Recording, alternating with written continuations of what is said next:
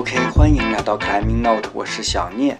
我们已经进入到二零年代了啊，我们的常规节目回望二零一九。嗯，其实我们按照惯例都有一个叫做新年的许愿祝福活动。不太好意思的是，今年这个这个这个主题我们给砍掉了。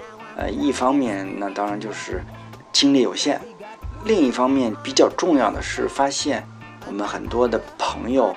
当然可能啊，原因吧，我猜跟小聂也差不多，就是年初立的 flag 倒的挺多的，导致第二年，呃，很腼腆，不愿意再把这个事情公布出来了。但是小聂在我们节目的尾巴上啊，会把自己的 flag 还是列出来，我们还是这个立意吧，就做啊，就算是抛砖引玉。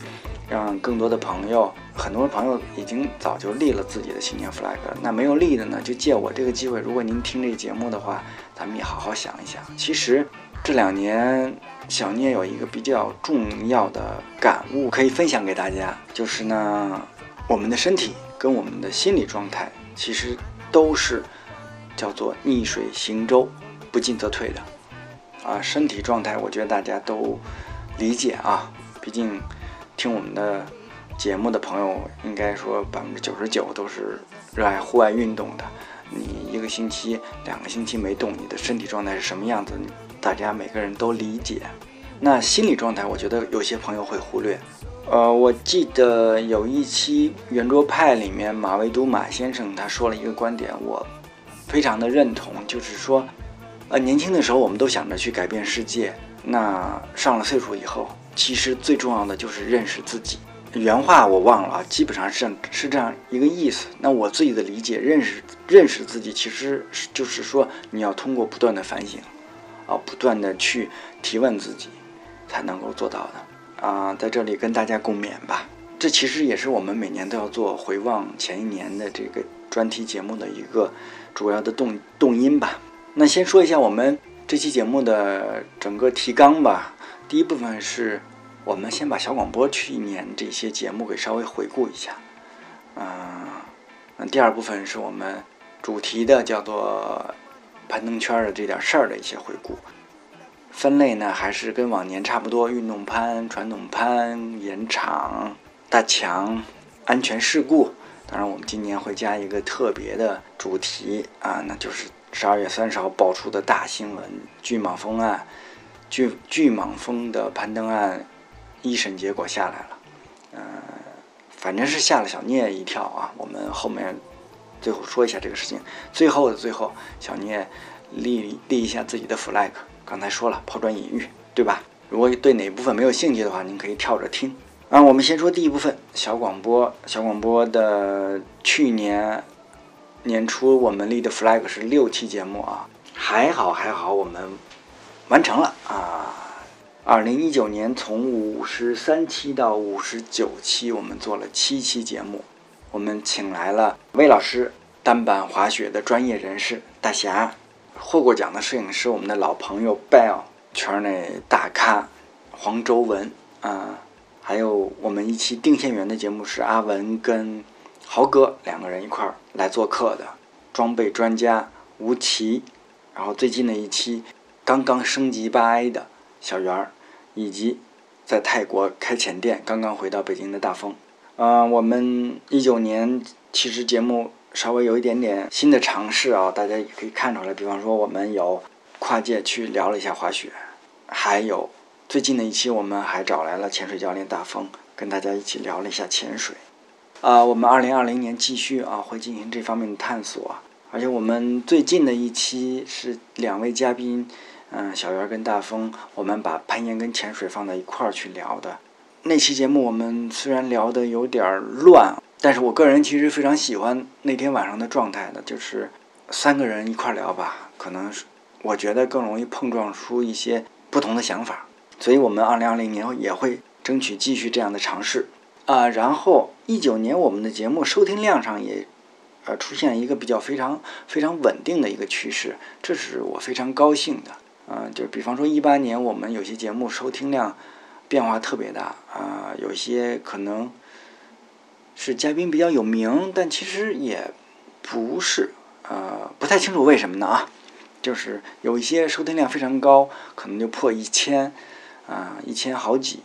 那有有些就收听量很低，那才两百多。那到了一九年，我们除了两位应该是业内比较知名的人士，他们的转发能够获得更多的收听量，他们的节目呃上线以后很快就破一千。还有其他的几期节目全部是破啊过六百啊，这个数字我个人就是比较满意的了。嗯，因为很稳定，然后数量说明我们的听众数量也到了一个比较稳定的一个稳定向上的一个趋势。应该来说更鼓励小聂把这个节目来做下来，谢谢大家。那可能问题来说就是还是有一些朋友听众反馈的，呃，录音质量有一些不太高的问题。不好意思的话，就是说二零二零年我们不会有一些本质的进步啊。目前来说，只能说找录音的地方尽量找安静的。地方就还可以了，但有时候你知道约了人到一个地方，可能突然，比方说这边上啊有一些噪音的话，临时来不及换地儿，这个就比较麻烦。到现在这个阶段，其实我跟有的朋友也说过，我们节目最主要的想法还是记录这个功能，因为以目前的条件，就是能够投入的精力来说的话，先把记录这一块做好，未来再考虑更多的发展。小广播去年的这个回顾基本就是这样，嗯，也再次感谢我们嘉宾的参与。希望二零二零年啊，我们有更多的嘉宾，大家一起来聊聊天、喝喝酒、吹吹牛。好了，我们回到主题啊，我们回顾一下二零一九年攀岩圈的这点事儿。那第一部分呢，我们去年就说了，竞技攀登其实啊，现在小聂关注的比较少，但是我们一九年所有 climber 都没有办法呼。就是都已经注意到的一个大新闻，就是我们有两位运动员已经拿到了奥运会的入场券了，祝贺他们啊！而且，呃，上次跟登协的朋友聊，可能我如果今年上半年的比赛有更好的表现的话，可能还有一个入场券能拿到，加油呗，是不是？聊一点吧，就是入奥以后我才发现那点小的呃现象啊，其实也就是最近这一个多月。我去严管勤了一点儿，我去耗时嘛。多的时候可能有一星期去了三次。哎，我就碰到俩孩子，俩孩子呢都是从外地来北京，可能呃几个严管转转啊，训练几天，然后刚好可能那天去耗时了，让我碰上了。嗯，我这个完全没想到，一个八岁，一个上初，呃，一个十五岁，都是不上学了的。哎，这个当然可能啊，其他的入奥项目。奥运项目一直有这种情况，只不过咱，呃，见识比较少，咱不知道。现在这不是攀岩入奥以后，我才发现还有这事儿。八岁的孩子是杭州过来的，呃，一天说真爱爬，就是自己确实喜欢爬，家里也支持，说不上学了就干这个了。一天最少爬八个小时。我也那天晚上，人家只要手能够了地方全能上去啊，身体的延感非常好。各种动作挤呀、蹭啊、靠啊都能来，爬的是真好。还有一个十五岁的，其实刚爬了一年多。然后我那天在好时见他，一个星期一，星期一啊，严管里人少啊，所以就是可能一共我去的时候也就五六个人。呃，一进去我就看见了，因为他面孔生嘛，嗯，他一直没爬在那看，然后。刚开始可能也不好意思跟我说话，然后再加上我那不是拉伸，然后刚开始就爬个 V 二 V 三的，直到我在试一条 V 五的线路以后，这个小朋友过来跟我聊天来了，说叔叔啊，你能爬 V 几？我一听啊，嗨，这是不是？这这个，我就赶紧说，我说哎，爬不了 V 几，这个我也不能跟人小孩说找理由说我有伤啊，是不是什么？这这确实就这水平现在，然后就聊几句呗。我说哎，那你哪过来？你从哪过来呀？他说哎，我沈阳的。我一听沈阳的高兴，沈阳我也认识人呢，是吧？我说，哎，那个混子你认识吗？眼镜你认识吗？是吧？跟人聊着，一般其实，要不然我跟人聊什么呢？是吧？也不就跟小孩儿咱也聊聊人呗，不是？就就盘门道是吧？啊，说现在沈阳就一个严管了啊，叫吉攀。他说他不上学了，想走这个专业职业，想走职业道路。然后呢，可能一个多月呢，有有这个外地的教练过来去严管里。严管请的可能是啊，去那儿带他们训练一下，平常就是自己练。完事儿还那个特别那个认真的指导我一下啊，就是因为有一条微刺，他说你，我说这个我这个我没过去，这个要挂脚，我这个没起来什么的，嗯，这个他说哎我挂过去了，然后跟我说挂这儿挂这儿，哎我说我真挂不了啊，就比较比较尴尬的聊了一下吧。孩子是当然是挺可爱的，我就是其实说这个就是说就是说从我自己认识啊，这个年代如果不上学的话，可能我觉得还是有点问题，但是咱就不多管闲事嘛，人家家里人支持，对不对？嗯。不管怎么说吧，希望他们一直能够保持对攀岩的这份热爱吧。好了，咱还是说回民间攀岩吧。咱们讲讲这个运动攀这些。那主主题啊，呃，首先是这个重头戏十四俱乐部。今年十四俱乐部新增了四位选手，其实有一位可能去年一八年就有了，只不过咱没统计到。来自广州，现在应该是定居澳洲的小敖。小敖是呃，今年回来在呃一九年回来在小莫雨洞。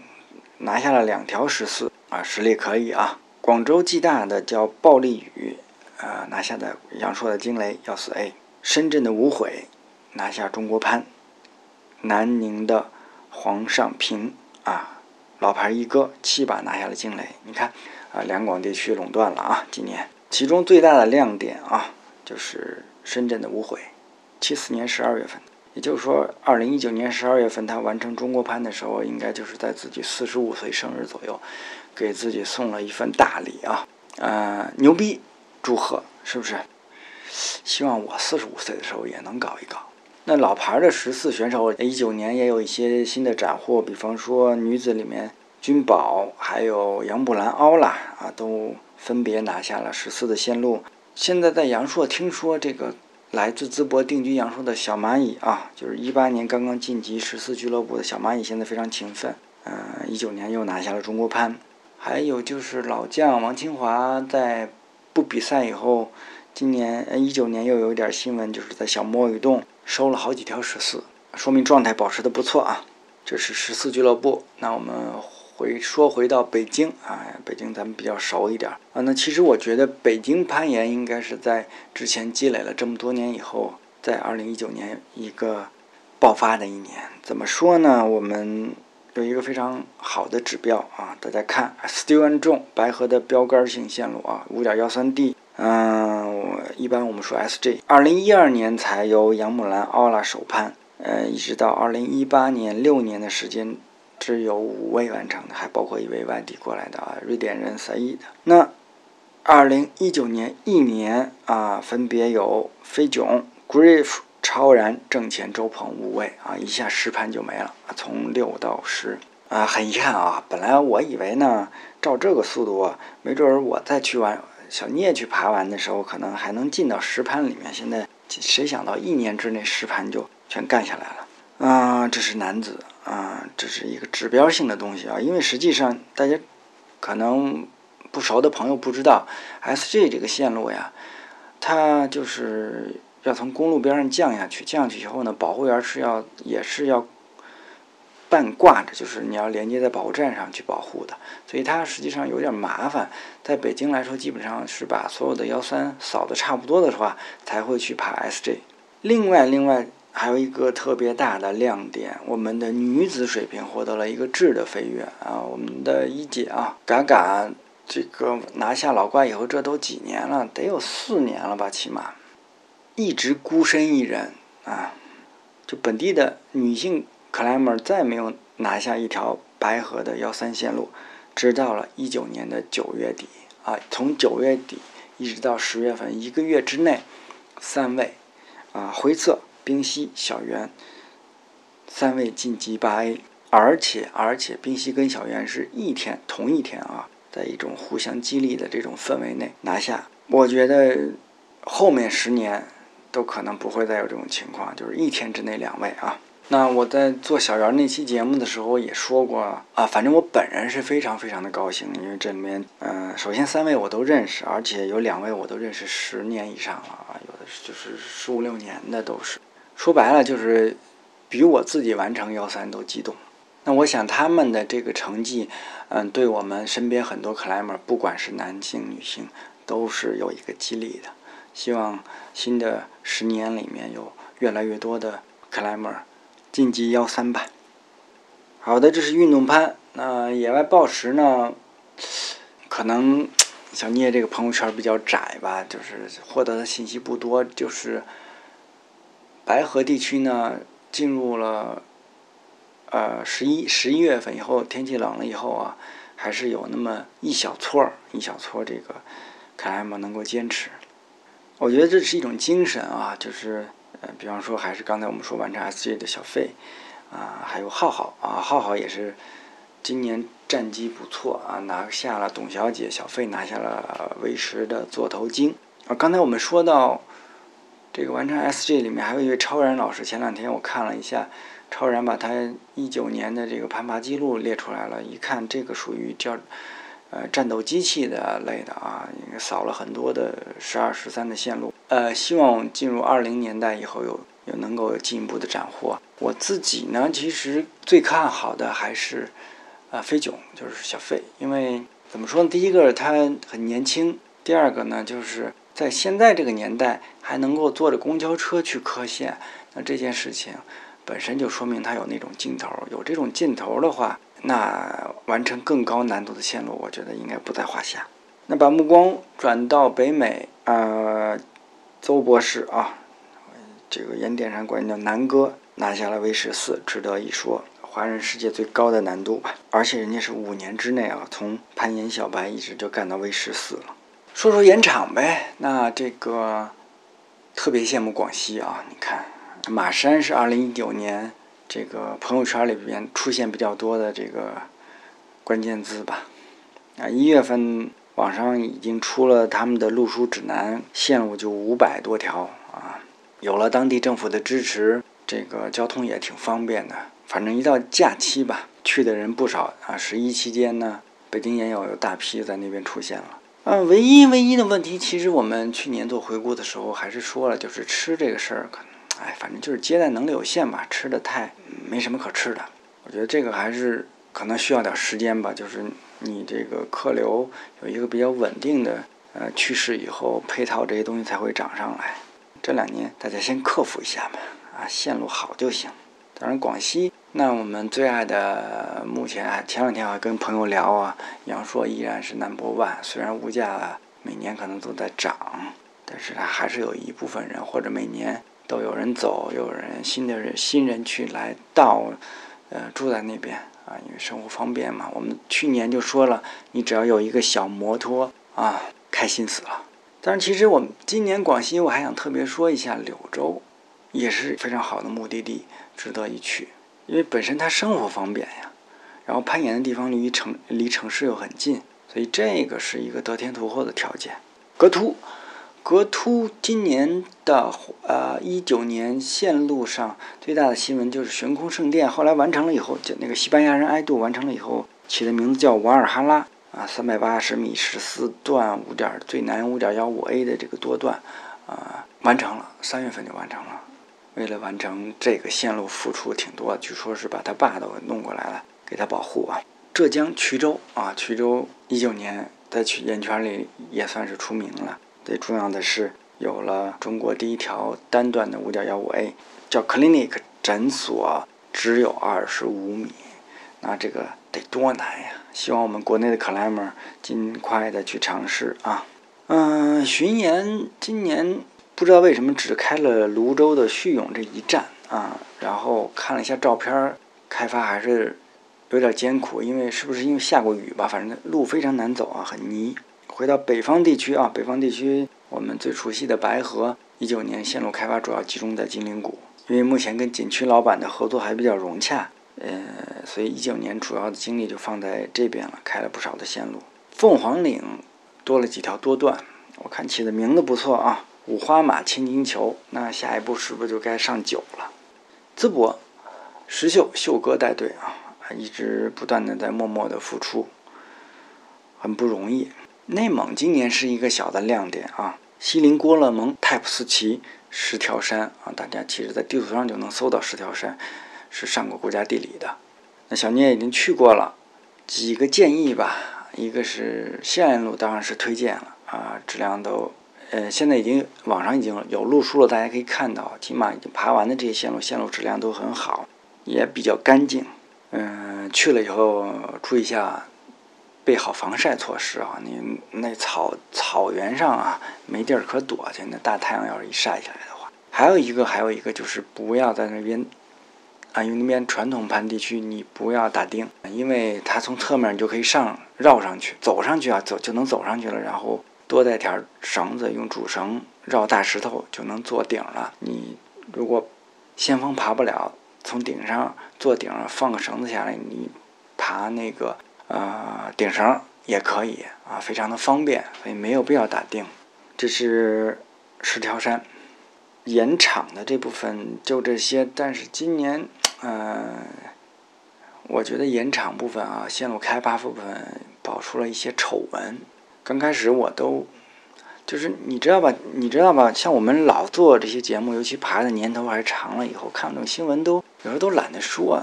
就跟你说，这路上有些人随地吐痰，你还去跟他说随地吐痰不对吗？是不是？这还用说吗？这这事儿让人恶心的慌。就是今年啊，呃，一九年其中又开始爆发出来人工早点这个事儿了。你就是，呃，怎么说呢？你说这个格突啊，阳朔呀，呃，不是。那个不是格图，是那个老君山啊，黎明老君山的运动园区，还有阳朔，还有哪儿啊？都出了这问题啊！还有马山都出这问题，这是什么路子呢？有时候你想不明白。我真的，他呃，比方说他们有说那个登协搞的比赛，就开这线有早点的现象。那这事儿我觉得。我倒可以理解，为什么呢？人家挣钱呀，是不是？这年头为挣钱，干什么都没有啊，是不是？那不就就就那样吗？但是你不挣钱，你去开线，你为什么干这事儿呢？这什么年月了？你说真的啊？比方说十年前，这这这这多少年前，北京这白河也早点。那你说，你说历史局限性，大家都明白，你不能。这什么年代？人那边人那边攀岩都拿拍个纪录片都拿奥斯卡奖了，你这边不是你有这能力，你跟那个什么汤米哥什么的，你们多交流交流啊！你得有 Facebook、Ins 啊什么之类的，你传授一下呀！人家有你这水平，还还黎明强还爬什么七年啊？当年就完事儿，什么线搞不定啊？对不对？您这能不能什么？知道什么叫丑啊？没法说，反正吧，就是就就送这我们这节目不兴骂人啊，咱们就是哎简单评论就得了。咱们送这几位俩字儿，fuck you，OK，别的不多说了。丑闻啊，那下面说说大强呗。大强，小聂特别喜欢的这个关注的方面啊。吴征跟田野，一八年他们爬了哈弗杜姆的西北壁，那一九年又完成了 Notes，啊，登上了酋长岩，啊，也是第三队华人队伍沿 Notes 登顶酋长岩的。我觉得他们这次攀登的一大亮点，其实就是他们带上了一啊 Insta 三六零的相机啊，拍下了很多东西，然后最后剪了一个纪录片。这是一次比较新的尝试吧，我觉得。因为如果你没有专职摄影师，你要一边爬一边拍，其实是啊，基本上是不太可能完成的任务。除非是你一个特别熟悉的一个线路，像他们肯定是还是第一次爬 Nos，然后就那么能够这样记录下来，最后还剪成了一个我看了一个不错的片子啊，一次比较新的尝试也非常的不容易，而且他们还在深圳的南山山地电影节上获了奖，祝贺他们吧。啊，唯一我觉得稍微有一点点尴尬的啊，就是跟他们当然没有关系，就是南山电影节给他们颁了一个最佳探险，好像最佳探险精神奖吧，我我我不太明白啊，为什么？是不是可能奖项分类的设计不足吧？不太好颁别的。你说你颁一最佳攀登类纪录片，不就什么什么就挺好的吗？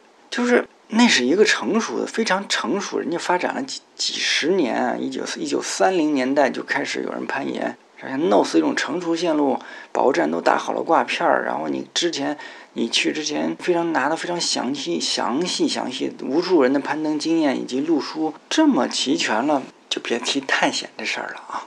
然后第二个是国内的朋友，朋友在二零一四年山难之后五年啊。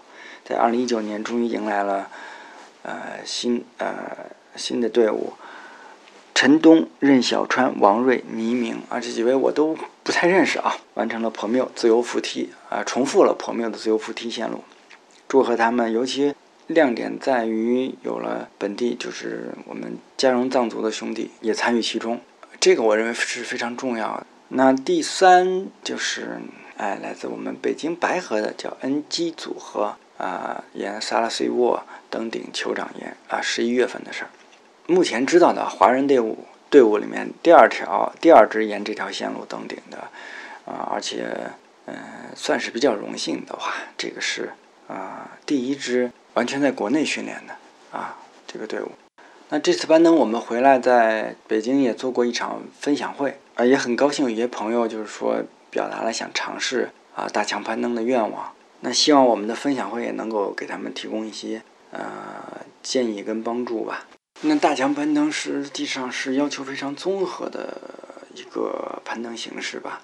我们我们后面可能会专门做这样的专题的这个节目，去跟大家聊一聊啊啊，分享一下有哪些方面的素质技能都是需要具备的。希望能给有兴趣致力于这种攀登形式的朋友们提供一点有有有用的建议吧。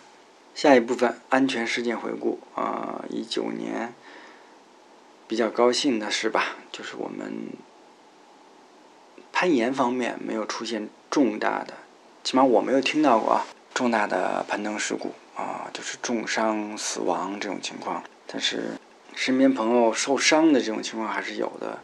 嗯，你像我就知道有跟腱断的，然后韧带断的都有啊。但这种伤呢，我觉得有的时候很难去避免。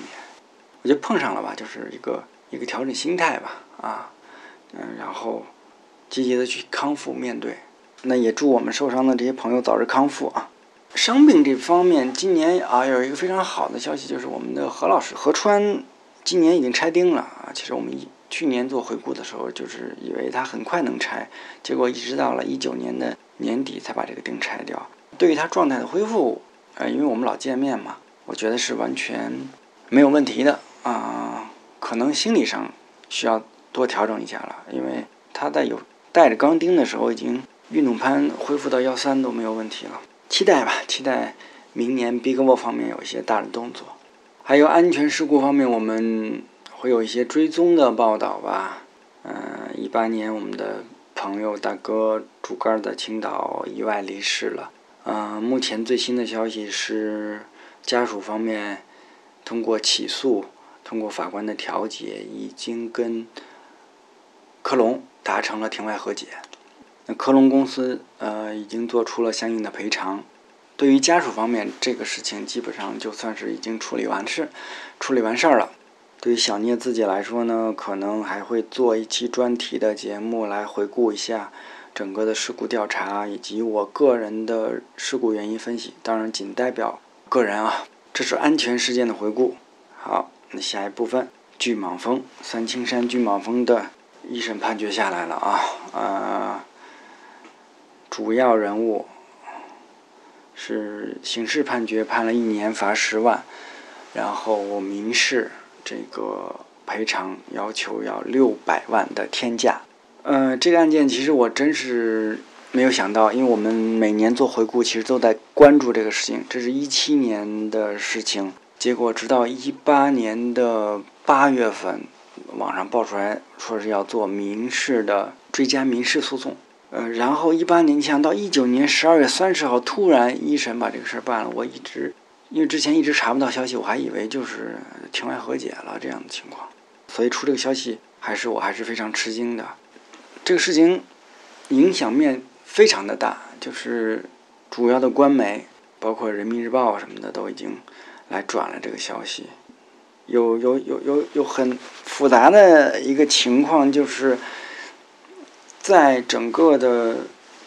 攀岩圈外面的人全部认为他们是在攀岩，但是攀岩圈内部的，呃，或者说从他们这几位，呃，以及他们的朋友方面来看，他们是在极力不屑，也就是我们不是你们攀岩圈的，啊，对我们玩玩的是一项我们自己喜欢的运动，啊，以他们自己认可的方式。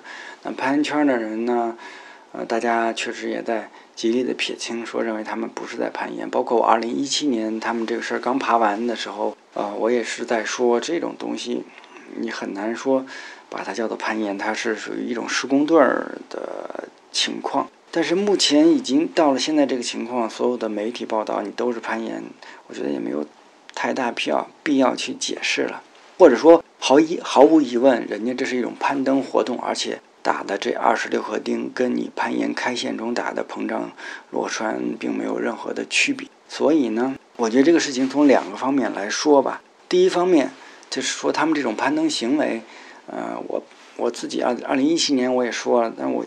现在我想把它再补充一点，其实就是这个事情最大的问题在于你在上攀的往上爬的过程中，一旦你玩起了电钻，很多东西就没法控制了。所以这是一个，其实我自己很多时候也很困惑啊。你因为我虽然开线不是很多啊，但是呢，那毕竟我们的最喜欢的壁过大墙攀登中很。简单一一一面几百米的大墙上面，呃，上一条几百米的线路，尤其是我们是未知新线路的话，你在向上爬的过程中，不可能天造地设的给你弄一条从头从底下一直灌到顶的缝，很有可能中间就是有光板连不起来。最有名的很简单，Yosemite 啊，酋长岩上面，如果你一颗不让打，那。到现在也没有说李明强这些线路，也更不可能有 Alex Honnold Honnold 去 free solo 啊，因为这是在前人的一个基础上去完成的。所以目前对于我自己来说，每个人自己认可的标准，有些人可能说，那我就是一个都不打我就走了，不爬这条线。对于我来说，可能是我接受的是手钻啊，手钻，嗯，敲一颗手钻啊，我自己敲最少四十分钟。就是我目前的能力，但是啊，我不太接受电钻啊，因为还是那句话，你一旦玩起了电，那其实是有点比钱的意思啊，是不是？还有呢，嗯，据我所知，他们爬的时候呢，还用了一些其他的措施啊，就是他们的这种攀登方式，还还用了一些其他的措施，有点类似于杂技啊，这个就更超出我们攀岩的范畴了。啊，我们不多讨论。第二个方面，我想说的是，我很困惑啊。当然，网上很很多不同的声音，包括攀岩圈也有一些声音，我看到我其实不太理解。网就是攀岩圈外，攀岩圈外的声音，我可以完全接受，恨不得就是给人人就攀岩无期都可以。我也不知道哪来那么大仇啊。嗯，岩圈内也有一些人说，可能判判六百万都判少的意思，我不是很明白。那。当然，因为现在这个判决书，因为判决书其实都是会上网的，只不过没有这么快哦。现在看不到细节，不知道怎么评估的伤害。因为我们都开过线、打过眼儿，这一颗钉十毫米的直径打进去是大约你打个十厘米，就是这么一个洞啊。之前的新闻报道中说，专家评估说可能会增加新的裂纹，甚至造成崩解。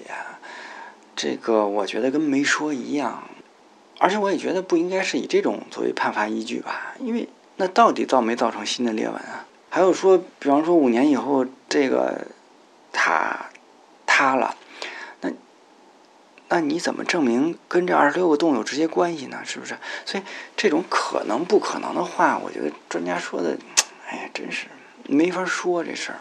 而且这个六百万已经明确说了啊。我们看他现在，呃，官媒报出来的是连带赔偿环境资源损失计六百万，用于公共生态环境保护和修复。生态环境保护和修复，那那那我还是希望判决书上最后能看到这个到底是，你肯定是得保护这个。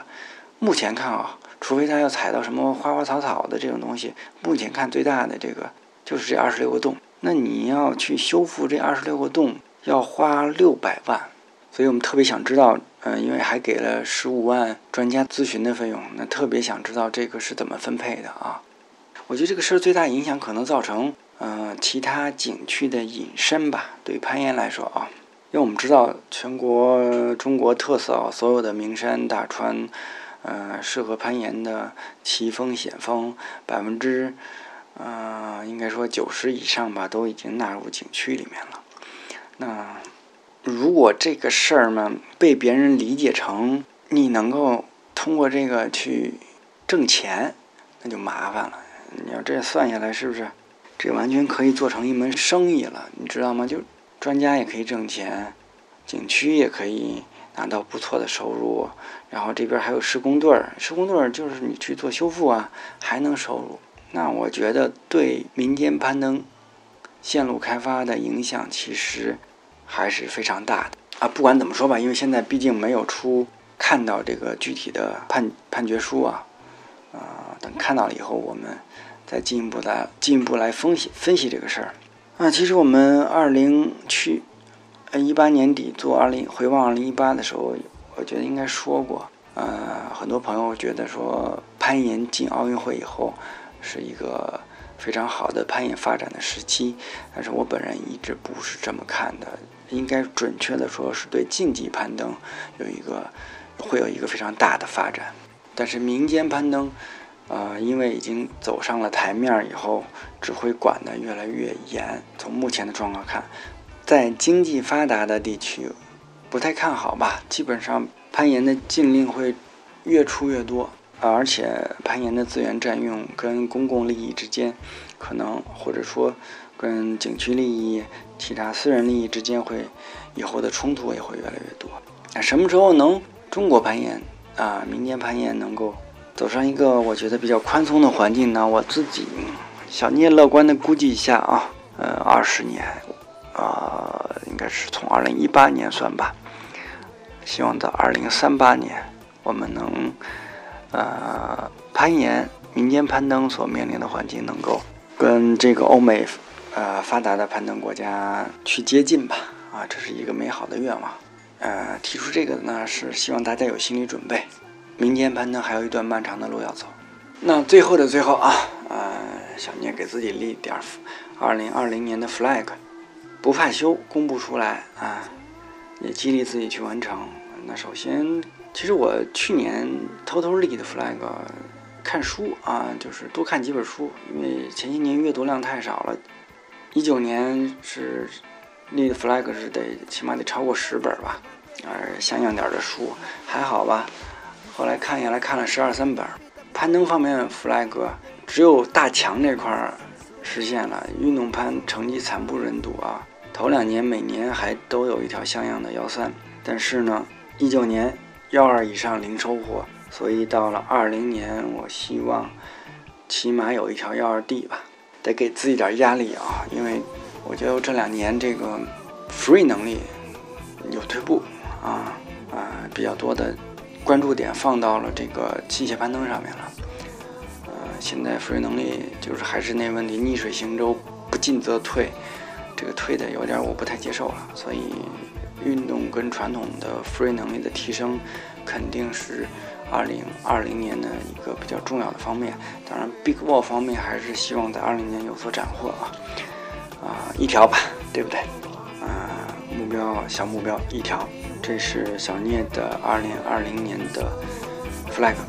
好的，希望大家二零二零年心想事成。那本期节目到此结束，我们下期再见，拜拜。